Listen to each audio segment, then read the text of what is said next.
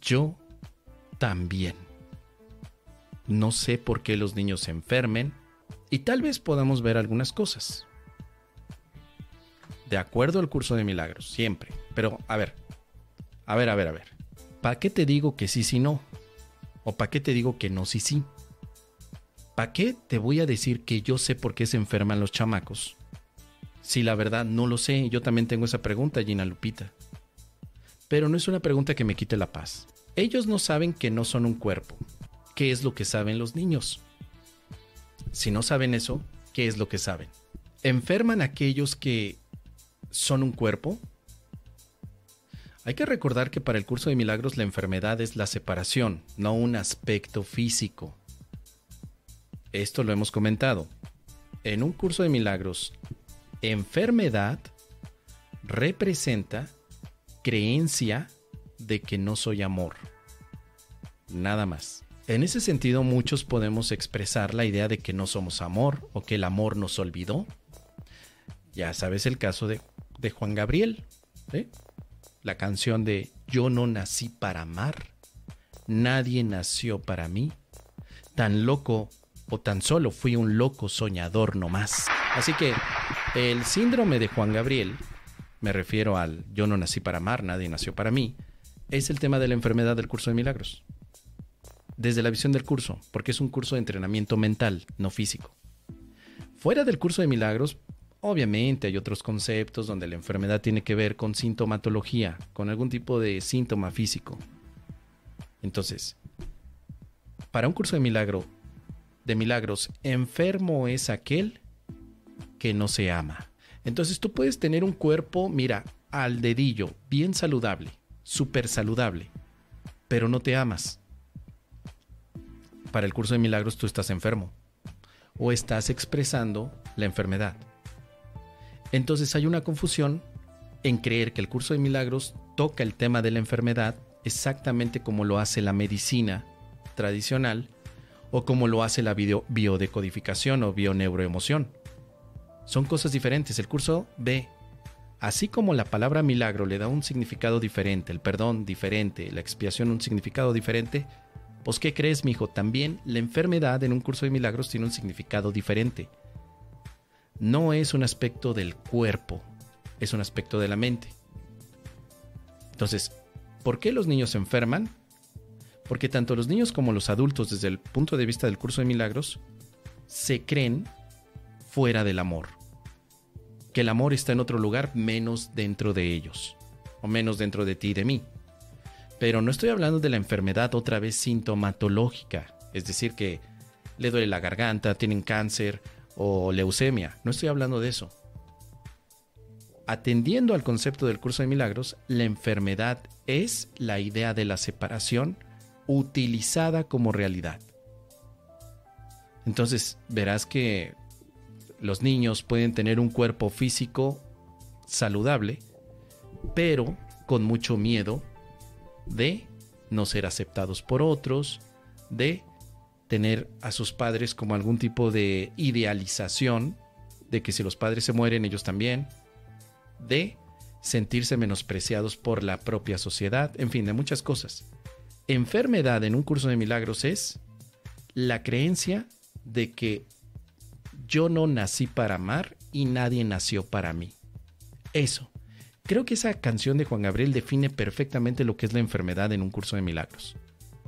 Ahora tú me podrás decir, sí, pero es que mira, Henry Corbera dice esto, Don Prócolo dice aquello, el Dalai Lama dice esto otro. Claro, pero eso no es curso de milagros. En curso de milagros la enfermedad se estudia desde muchos aspectos y la enfermedad, es decir, la negación al amor, te hace ver que el cuerpo que estás usando o el cuerpo de otros no es sano. Pero eso es una percepción, no una realidad. Entonces, para, concluir, dice por aquí eh, Vicky eh, Olivero, antes de avanzar, dice, con respecto a la pregunta de, de Gina Lupita, solemos enfocar a los niños con inocencia. Y eso tal vez nos lleva a la pregunta. Sí, pero los niños tienen inocencia tanto como nosotros. Desde la visión del curso de milagros. Fuera del curso hemos creído que los niños son como tábulas rasas, una teoría de la psicología, que llegaron a este mundo completamente libres de creencias y que a lo largo de las diferentes épocas de su vida los niños van adquiriendo creencias, entre ellas creencias que les llevan tanto a la bondad como a la maldad. Entonces, hay tres aspectos dentro de lo que significaría la psicología en cuanto al nacimiento en este mundo. La primera, naces como una tábula rasa donde no hay conceptos y todos los vas a aprender en la vida. Segunda idea, naces con una idea preconcebida de la bondad. Eres bueno por naturaleza, pero en el mundo aprendes a ser malo. Y tercera idea, naces malo y en el mundo aprendes a ser bueno. Son tres alternativas que la psicología y la filosofía han visto a lo largo de las épocas, pero no se sabe. O sea, no podemos, desde fuera del curso de milagros, no podemos saber si el niño nació con inocencia o no. No lo sabemos, porque hemos visto también en niños de 3 o 4 años que matan animales, que los aplastan, que juegan con ellos, que los ven de una forma que para un adulto puede ser aberrante. Hemos visto comportamientos en chamacos de 7, 8 años donde golpean a sus propios amigos de la misma edad. Entonces, es muy difícil establecer fuera del curso de milagros la inocencia con la que llegamos a este mundo. Muy difícil. Por eso estaba planteando esas tres opciones que tanto la filosofía como la psicología han tenido durante muchos años. Ahora, en el curso de milagros, la inocencia no está en la infancia, la inocencia está en la mente. Ojo con eso. El infante no es inocente, sino que la mente es inocente. La mente en un curso de milagros no está atrapada en los cuerpos, ni en el cuerpo del niño, ni en el cuerpo del adulto porque para un curso de milagros, tanto el niño como el, adulto son ilusiones que no tienen mente propia. Yo como ilusión no tengo mente, pero yo como hijo de Dios sí la tengo, y mi mente no está atrapada en mi cerebro. Entonces el curso de milagros responde esta cuestión dándote el siguiente punto. Tu mente no es el cerebro, tu mente no está allí. Tu mente está fuera de los cuerpos. ¿El niño tiene mente? No. En el curso de milagros no. Pero tampoco el adulto, tampoco el perrito, tampoco los árboles. Es decir, es un concepto bastante abstracto del curso, pero se va llevando de una manera en la que puedas practicar incluso la sanación. Entonces la sanación en el curso de milagros implicaría, claro, darte cuenta que no eres un cuerpo. Pero si no eres un cuerpo, ¿qué eres? libre. Recordemos que el ejercicio 199 no solamente nos está hablando de lo que no somos, sino también de lo que sí somos. No soy un cuerpo, soy libre. Por eso no es muy apropiado únicamente citar lo que no somos o tratar de mostrar lo que no somos. Porque nuestra mente nos dice, bueno, ya entendí que no soy un cuerpo, pero entonces, ¿qué caramba soy? y le tienes que decir a la mente, eres libertad, eres libre. No importa que veas un cuerpo de un niño, de un adulto o de un pleyadiano. Desde la visión del curso de milagros, no somos el cuerpo que estamos observando. No lo somos. Pero ¿qué es lo que somos? Somos libertad. Y fíjate cómo no te dice somos energía, somos una conciencia cuántica crística que se va a exponer en la cuarta o quinta dimensión. Solo te dice, soy libre. Y más adelante te dice también el curso de milagros, soy espíritu.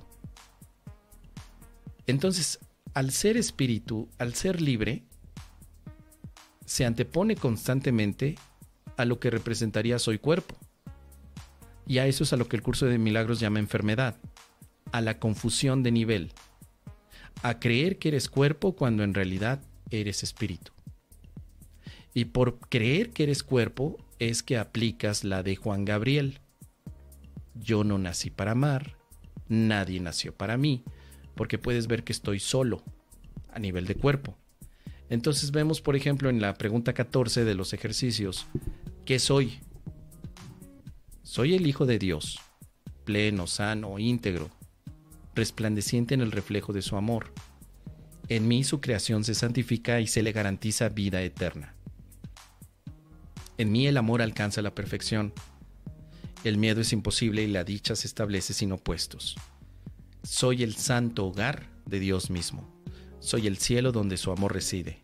Soy su santa impecabilidad misma, pues en mi pureza, o inocencia también, reside la suya propia. Soy inocente y soy puro porque mi creador también lo es. Pero mi cuerpo no es el inocente ni mi cuerpo es el puro. La pureza es un aspecto mental. Y cuando entendemos eso, nos hemos sanado. ¿De qué? ¿Del cáncer? No, nos hemos sanado de la idea de la separación. Entonces, ¿sería posible, y esto es, esto es una de las cosas que más se ha debatido entre varios estudiantes, incluyéndome, ¿sería posible que alguien con cáncer físicamente pudiera estar libre mentalmente? Yo digo que sí, a huevito que sí. Pero hay estudiantes que dicen, no, no, no, es que la mente y el cuerpo tienen que estar igual. Si la mente es libre, el cuerpo también. O sea, el cuerpo debería de ser completamente saludable porque la mente recta está completamente saludable. Pero a mí me parece eso como que tratar de contener a la mente dentro del cuerpo. Yo pienso de otra manera. Considero que sin importar que el cuerpo parezca tener salud o no, es la mente la que se sana de la idea de la separación.